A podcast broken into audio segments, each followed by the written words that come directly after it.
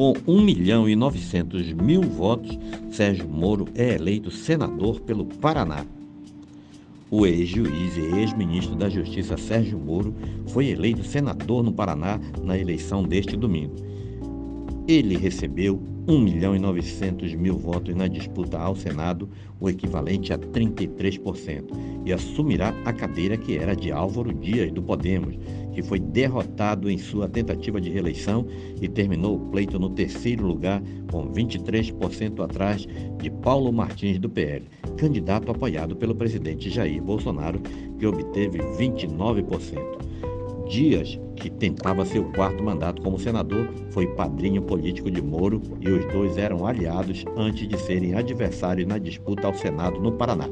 A relação foi abalada quando o ex-juiz migrou para a União Brasil quatro meses depois de se filiar ao Podemos, de Dias, no qual não encontrou apoio e tinha caixa reduzida. Ambos passaram a campanha trocando acusações. Moro fica no cargo até 2030 e assume o mandato em fevereiro de 2023. Seus suplentes são Luiz Felipe Cunha e Ricardo Guerras, ambos do União Brasil. Em sua campanha, prometeu ser oposição a um eventual governo de Luiz Inácio Lula da Silva. Em debate promovido pela Band, chegou até a fazer acenos a Jair Bolsonaro, com o qual, com o qual mantém divergências, alegando que ele e o presidente têm um adversário em comum o PT. Confirmada sua vitória, Moro afirmou nas redes sociais que a Lava Jato vive e vai chacoalhar Brasília novamente. Vencemos todo o sistema político contra nós.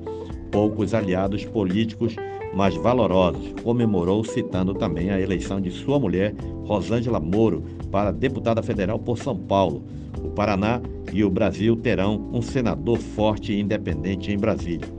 A eleição para o Senado representa uma vitória para o ex-juiz depois de uma sucessão de derrotas. Ele havia desistido de disputar a presidência da República e tinha sido impedido pelo Tribunal Regional Eleitoral de São Paulo de concorrer em São Paulo, depois que o tribunal rejeitou a transferência de seu domicílio eleitoral em junho passado. Eleito para seu primeiro cargo político, Moro disse ao Estadão, em sua primeira entrevista como juiz da Lava Jato em 2016, que jamais entraria para a política. Na ocasião, o então magistrado, acusado principalmente pelo PT de perseguir o partido, declarou também que a justiça era questão de prova e achava errado tentar medir a justiça por essa régua ideológica. Abre aspas. Sou um homem de justiça e sem qualquer demérito. Não sou um homem da política. Acho que a política é uma atividade importante. Não tem nenhum demérito. Muito pelo contrário, existe muito mérito em quem luta na política. Mas eu sou um juiz. Eu estou em outra realidade, outro tipo de trabalho, outro perfil. Então, não existe jamais esse risco. Fecha aspas, dissera. O paranaense natural de Maringá, nascido em 1 de agosto de 72, ficou conhecido nacionalmente por sua atuação na 13ª Vara Federal de Curitiba no âmbito da Lava Jato, a maior operação contra a corrupção da história do Brasil, sobretudo pelas decisões que resultaram na prisão de Lula. A grande popularidade fez com que o próprio magistrado fosse cotado como um dos possíveis candidatos à presidência da República nas eleições 2018, o que não se concretizou.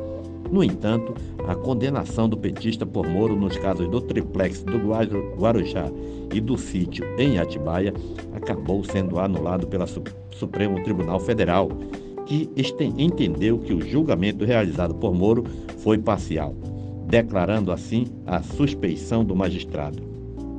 Moro largou o cargo de juiz federal e passou a integrar o governo de Jair Bolsonaro desde seu início em janeiro de 2019. A pasta da Justiça se fundiu à da Secretaria de Segurança Pública, criando um superministério. No entanto, a relação entre presidente e ministro se desgastou ao longo do mandato até que Moro desembarcou do governo em abril do ano passado, acusando o presidente de tentar interferir em investigações da Polícia Federal.